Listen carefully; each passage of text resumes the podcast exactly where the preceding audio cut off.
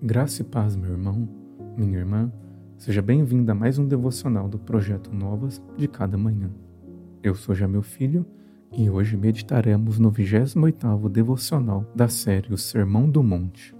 E quando orarem, não fiquem sempre repetindo a mesma coisa, como fazem os pagãos. Eles pensam que por muito falarem serão ouvidos. Não sejam igual a eles porque o seu Pai sabe do que vocês precisam antes mesmo de o pedirem. Mateus capítulo 6, verso 7 e verso 8. A declaração do mestre por muitas vezes é mal interpretada e tomada como um argumento contra qualquer tipo de devoção pautado em estruturas litúrgicas, como por exemplo livros de oração, devocionários, etc. Entretanto, o propósito de Cristo é abrir os olhos dos discípulos para a realidade da paternidade divina. Cristo censura os religiosos de sua época nos versos anteriores. Eles iam às praças e às esquinas a fim de que os outros vissem seus atos externos de devoção.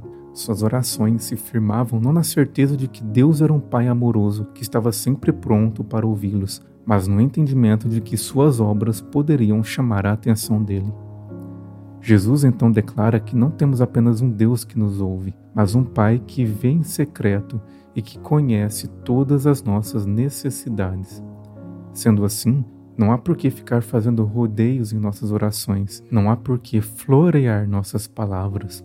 Ele já nos conhece. As vãs repetições dos religiosos não alcançavam os céus, não pela repetição em si, mas pela incompreensão de que Deus é Pai. Quando removemos essa verdade de nossa mente, somos tentados a seguir não pelo caminho da graça, mas pela trilha do mérito humano. Quando nos esquecemos que temos um Pai nos céus que conhece cada necessidade, passamos a guiar nossa oração não a partir do amor que Ele tem por nós, mas a partir de nossos próprios esforços. A oração se torna vã quando ela se apoia em qualquer outra coisa que não seja na paternidade divina.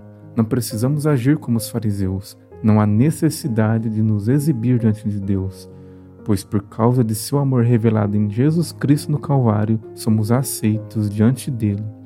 Mesmo com limitações em nosso vocabulário, inquietações do coração ou dificuldades de concentração, ele sabe o que você e eu precisamos.